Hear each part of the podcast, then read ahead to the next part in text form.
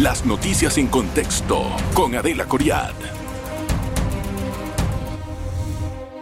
Bienvenidos, gracias por estar en contexto. Hoy vamos a analizar la crisis de Medio Oriente, vamos a analizar la guerra de, este, de Israel con el grupo terrorista Hamas, la evacuación de los refugiados, bueno, no son refugiados, pero sí van a, pueden adquirir una condición más adelante, pero de la población palestina que estaba al norte de eh, Gaza. Vamos a conocer cuáles pueden ser los diferentes escenarios que pueden interactuar después de la incursión de los eh, soldados eh, israelíes a la franja de Gaza. Entenderemos esto con el profesor Euclides Tapia. Mire, él dicta una cátedra que es precisamente la de Medio Oriente en la Escuela de Relaciones Internacionales de la Universidad de Panamá. Profesor, bienvenido. Gracias por estar con nosotros. Gracias a usted.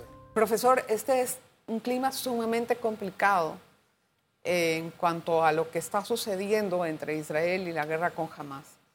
Eh, prácticamente eh, la situación ha sido inédita, lo hemos dicho muchas veces, en la forma en cómo se desarrollaron los hechos eh, en el 7 de octubre, demasiado imprecedentes, sin precedentes, perdón, y de ahora en adelante la reacción del Estado de Israel para poder defender su subsistencia y también terminar con el grupo terrorista Hamas.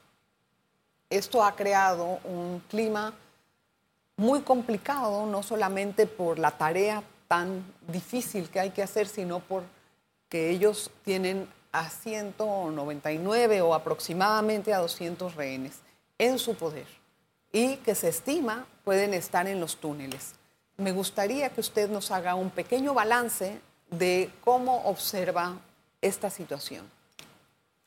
Bueno, eh, ya hablando ex facto, ¿no? Después de los acontecimientos. Sí.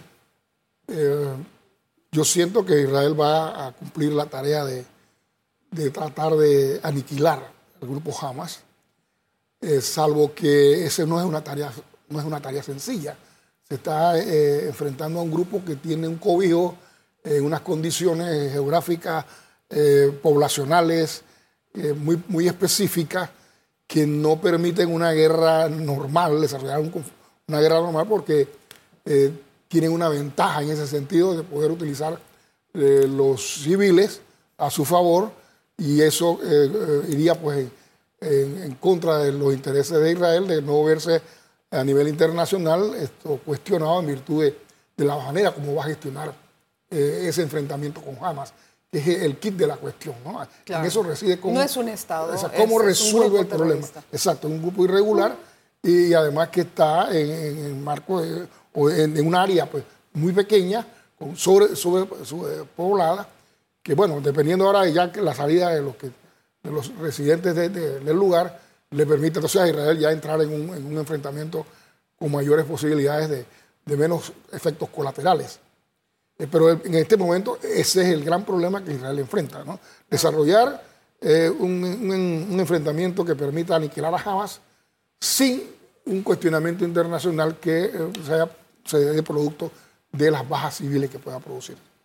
Y hay otra cosa que es, si es que en algún momento intervienen nuevos actores en este conflicto.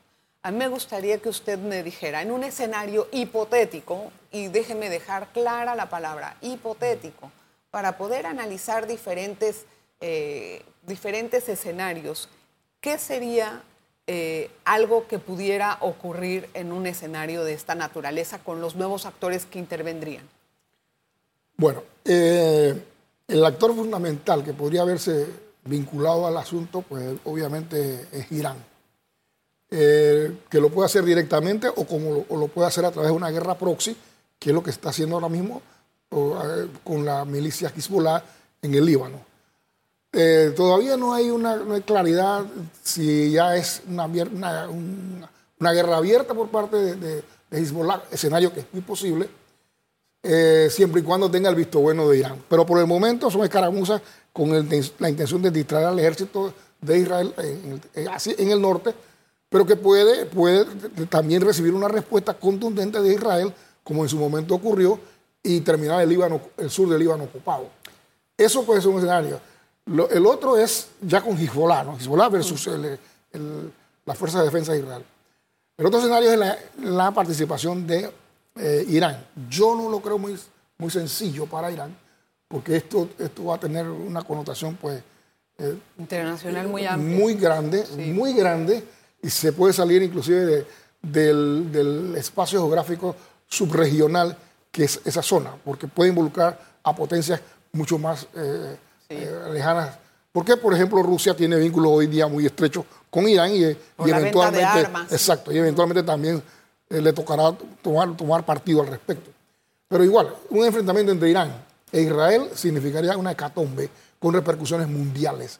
De hecho, eh, la posibilidad del cierre del estrecho de Hormuz eh, se dispararía de inmediato el precio del petróleo. Arabia Saudita tendría que ir en auxilio a, efectos de, tratar de corregir la distorsión que podía producir una guerra, porque ni Irán ni, Kuwait podrían, podrían eh, trasegar su petróleo, y eso significa pues, que, hay, eh, que es necesario que actúe Arabia Saudita en ese renglón, pero también puede ser de otra manera.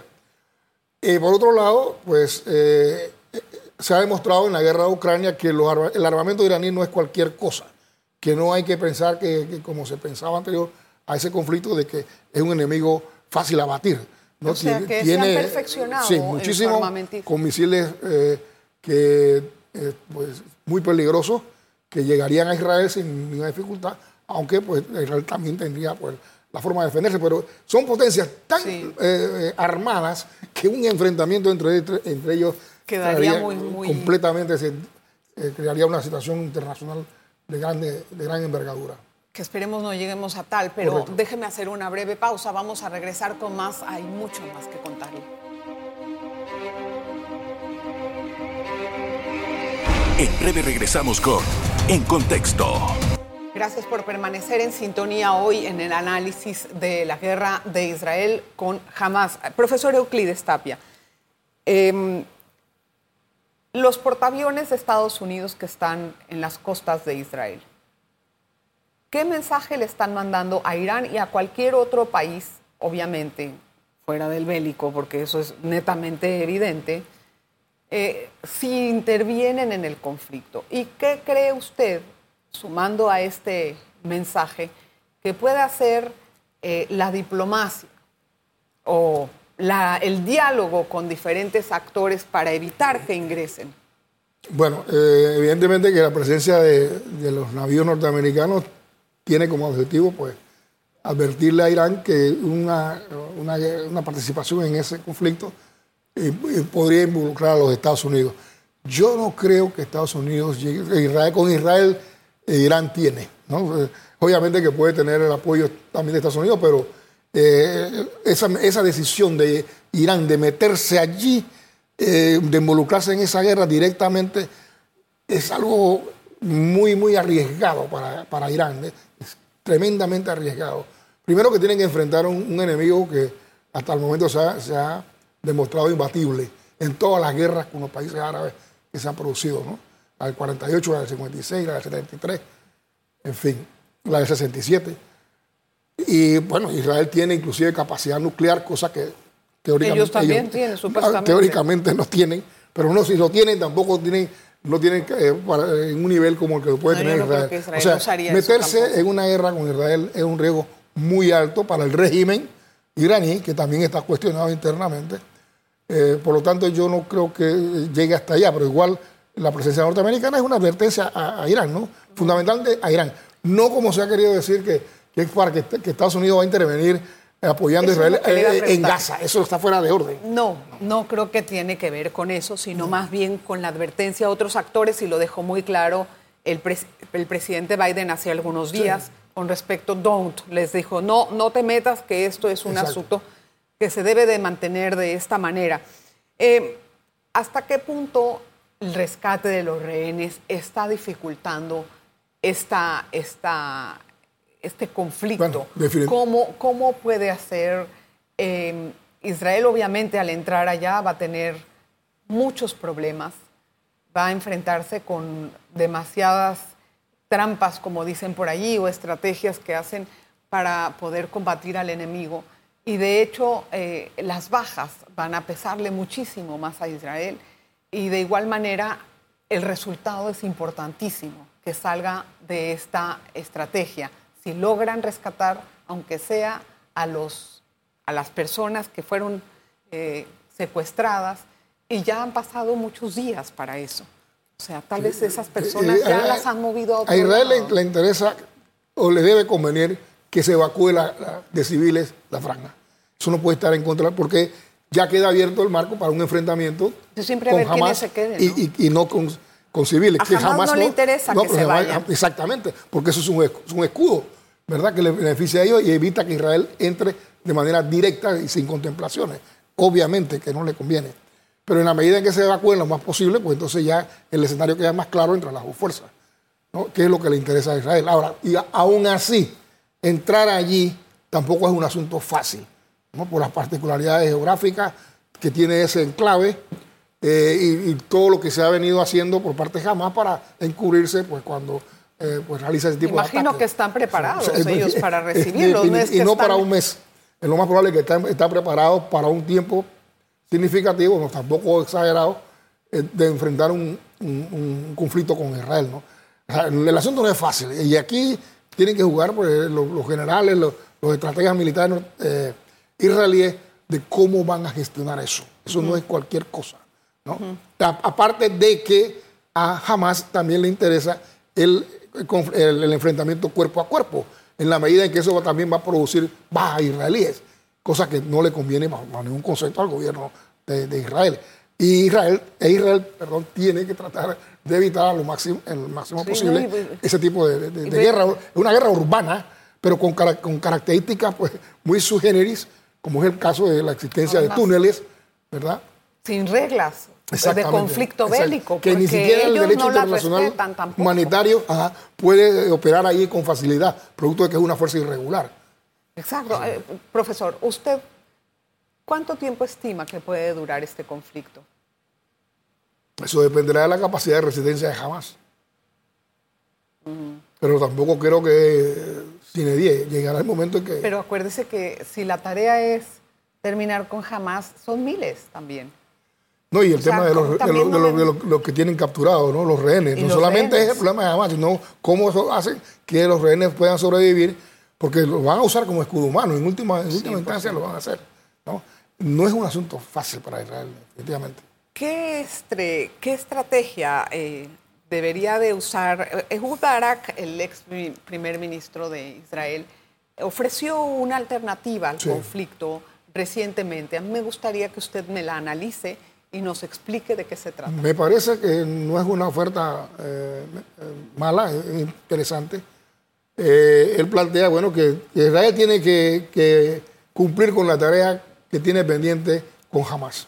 ¿Verdad? En otros términos, hablando pues eh, claramente, tiene que aniquilar a Hamas. En segundo término, plantea él la participación de una fuerza eh, multinacional árabe en Gaza. Sí, porque ¿qué, se va a hacer con ese territorio una vez que... Y en, en una tercera fase, entregar la administración de Gaza a la Autoridad Nacional Palestina. Eso sería ya, pero, sin la existencia de Hamas eh, en territorio de Gaza, o sea, en esas condiciones. Esas tres fases. La primera fase, el enfrentamiento. ¿Y cuáles serían los países árabes que puedan intervenir? Bueno, en primer lugar, los que tienen relaciones con, con, serían Jordania, Egipto y Marruecos, que también tienen relaciones, aunque sea recientemente, que me parece que podrían ser de la, de la pues, de pronto, de la aceptación de Israel, porque nos va incluso, o sea, Egipto, Jordania y Marruecos. Con eso basta. Hablando de relaciones con otros países, se detuvo la conversación con Arabia Saudita, es decir, se, se pasmó. Eh, muchos pero yo siento que... no es que se va a cerrar, sino que se ha ralentizado. Eso es lo que va a ocurrir, obvio, ¿no? También para lavar la cara, los sauditas no pueden seguir públicamente con el proceso mientras está pasando lo que está pasando. Así que se ralentiza pero llegará el momento en que las aguas vuelvan a su nivel y lo más probable es que se retomen, ¿verdad? Porque tampoco Arabia Saudita puede eh, cortar esas relaciones de, tajo, eh, porque significaría que, bueno, que aquí quien decide qué hago yo en política exterior es jamás. Claro, porque entonces están respondiendo a otra cosa. Exactamente, ¿no? Y lo que sí que, claro, va también a, elevar probablemente el tono con el tema de los palestinos, ¿no? Porque ellos tenían un, plan de paz, los saudíes, claro. Eh, desde un primer momento. Y no les gustó, tal vez. Pues no, poco a poco ellos fueron relegándolo y se fue avanzando en términos de las relaciones con Israel. Ahora, pues lo más probable es que refloten el plan de paz, ¿verdad? Para poder entrar otra vez en el mismo camino que habían avanzado. Tengo que hacer una pausa, profesor, no se vaya, que hay mucho más que hablar. En breve regresamos con En Contexto. Gracias por continuar en sintonía. Profesor, uno ve esto a largo plazo, viéndolo a largo plazo. Eh, después de que haya pasado esta incursión, por ejemplo, ¿no? Yo siempre me pregunto si esto va a, va, tiene la, el primer objetivo, ya lo hemos dicho, de eh, erradicar a Hamas. Pero eso hasta qué punto va a radicalizar a la población gazaí o a la población de Gaza en contra de Israel. La opinión. ¿Hasta qué punto va a crear más rechazo? Nadie puede eh, decir que más adelante no surjan otras células bélicas que no estén de acuerdo con la existencia del Estado palestino de, de, Israel. Recuerde que lo que ellos no quieren es, no reconocen el Estado de Israel y esa es una de las primeras causas de los ataques. No, no, no, ya después, eh, ya, ya, la autoridad palestina reconoce. No, la autoridad sí, estoy hablando de jamás. No, en, ese sentido, pero... O sea, ahí, lo, que, lo que podría ocurrir, supongamos que que o sea, eh, jamás se ha liquidado, que, la fuerza, que, nuevas fuerzas políticas emerjan en el escenario palestino y que le disputen la autoridad al grupo Fatah de, de, Mahmoud Abbas y que luego y puedan pues, tomar el, poder en una elección normal. Porque es que eh, eh, la Autoridad Nacional Palestina también tiene congelado las elecciones. Este señor se ha eternizado allí. Ahora, ¿cuál es la explicación de eso? Es que tiene temor a una elección porque eventualmente se tenía que enfrentar a Hamas en un escenario electoral y de pronto eh, que le podría ocurrir lo mismo en, Cisjordania que lo que le ocurrió en Gaza, que perdió las elecciones con, con Hamas. Eliminar a Hamas, pues, por lo menos los primeros años, eh, pues no tendría ningún competidor creíble que le dispute la, la hegemonía política en Cisjordania y Gaza, hasta que eventualmente emerja otro partido político que, la única que se alimentaría exclusivamente ¿verdad? de la no solución del problema. O sea, porque de otra manera no tiene, no tiene sentido. No se siga el Que, exactamente, que vuelva a aparecer otro jamás con otro nombre. Pero si se, hay una, si se logra una solución con Israel, abortaría esa posibilidad. Eh, profesor, en realidad, las, los ataques de Hamas tienen rasgos de ISIS. ¿ISIS desapareció o no? Bueno, siempre quedan células durmientes. Y no necesariamente allí, en África también. En el Sahel, en otras áreas. O sea, no podemos decir que de manera terminante se ha liquidado. Mm, porque había señales y había eh, prácticas muy, muy similares a las de ISIS en esta incursión que hizo en este acto terrorista. Otra pregunta, eh, profesor. El conflicto em, va a chupar mucho presupuesto también de Estados Unidos y de Israel. Entonces, la pregunta que todo el mundo se hace, ¿qué va a pasar con Ucrania?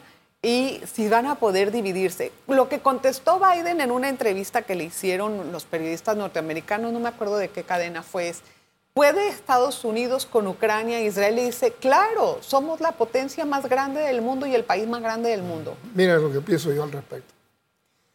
Rusia eh, eh, ha establecido una estrategia nueva de cómo abordar el tema de Ucrania ante la imposibilidad de haber logrado sus objetivos.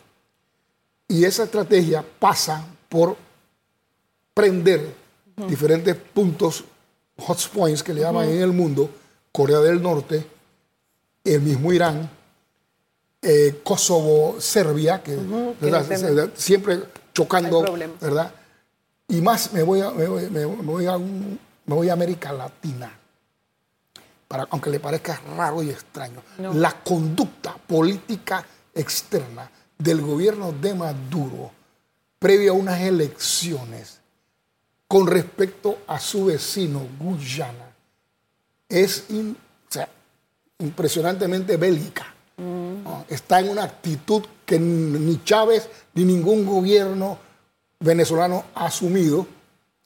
Primero por el tema electoral, para distraer la opinión, Sí. pero, pero lo peligroso es que en efecto provoca un conflicto con Guyana Uy. y eso, esto, pues, Alimentado también por Rusia. esa- o he visto bueno. Yo no voy a decir, bueno, que lo que pasó con Hamas y el ataque eh, fue planificado por Rusia. Eso es imposible pensarlo.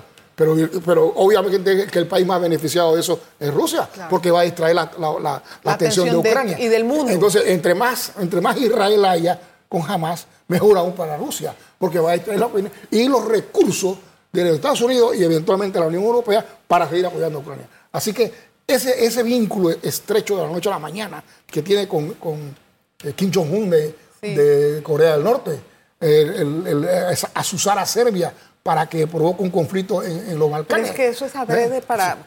Todo es. Si prendo por acá y prendo por ya allá. yo gano. debilito a Ucrania, pues otra- es otra estrategia, no tiene que ser directamente. Y me parece que está en ese, en ese camino. Nada más una pregunta que me ha quedado la duda. Estados Unidos desembolsó los 6 mil millones de dólares a Irán, tan conflictivos. En algunos medios dicen que sí y en otros dicen que aún eso no ocurre. La Casa Blanca ha dicho que eso no lo han hecho, pero hay muchas dudas acerca de la utilización de ese, de ese dinero. Bueno, mi, tesis sería al respecto que si se dio, eh, pudo haberse dado en todo caso antes de lo que ocurrió. Pero si, después de, de lo ocurrido Estados Unidos comete un error como eso, yo no creo que lo vaya, lo vaya a hacer. No, pero ¿y si se dio antes? ¿Pudo haberse usado Ah. este dinero para poder hacer toda estrategia? Para No, eso no es tan sencillo. Eso, eso eh, ahora mismo. Igual que eh, tampoco hay una forma de verificar su uso. Exactamente, ¿no? Ahora, la, la última es que las relaciones de Colombia con Israel se han, eh, pelea- se han peleado, se han dicho cosas por Twitter. De hecho, Israel dejó de mandarle apoyo en seguridad a Colombia. ¿Qué pasó con el presidente Petro? Petro, las cinco veces que ha hablado de Panamá, ha hablado mal de Panamá. Espero que el próximo gobierno panameño tome en consideración eso. Eh, se adelanta cada vez que hay un problema internacional, eh, siempre decantándose por Rusia y China, a favor de Rusia y China. O sea, siempre contra los Tiene Estados esa Unidos. inclinación. O sea, que a mí no me extraña, no me extraña en lo absoluto que dijera lo que dijera en relación a Israel, ¿verdad? o al menos toma una, una postura más, más- más- más ecléctica, pero eh, el caso de él, pues evidentemente no, no es de extrañar, si tiene él de manera militante ha adoptado una postura anti-norteamericana. Pero sería uno de los primeros países de Latinoamérica que en caso dado puedan romper relaciones con Israel. Puede ser, depende de cómo Israel valore lo que está ocurriendo, ¿no? O sea, hasta ahora eh, ha sido una situación muy tensa, de- definitivamente. Profesor, eh, ¿por qué la última? ¿Por qué Egipto se ha resistido a la in- al ingreso de los... El argumento de siempre, ¿no? Que todo país es mi- eh, esgrime. Pero es que este, yo recibir dos millones de personas aquí, ¿cómo yo voy a, resolver este asunto de, de esta cantidad de, refugiados? Y ellos deben estar en su lugar, en su país, o sea, con ese argumento.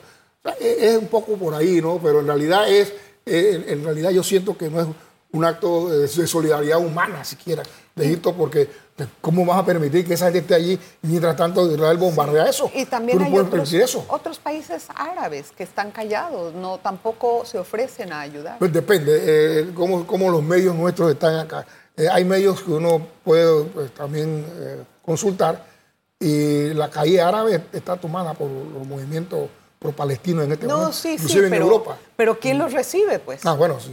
Eh, Pero, eh, pero geográficamente hablando, Gaza tiene límite con el Sinaí. Sí. O sea, entonces obvio que tienen que ir para Egipto. ¿Para dónde van a ir? A coger un avión y se van a ir a, a- a Jordania, que está del otro lado. O a... a- No, es lo más inmediato. Sí, lo que está ahí al lado, Es continuo, ¿no? Profesor, ojalá que esto no escale a mayores y podamos tener un retorno a las aguas ¿Cómo no? lo más antes posible. Gracias por su asistencia y por sus explicaciones. Gracias a usted. Gracias a usted siempre por la atención. Nos vemos la próxima. Las noticias en contexto con Adela Coriad.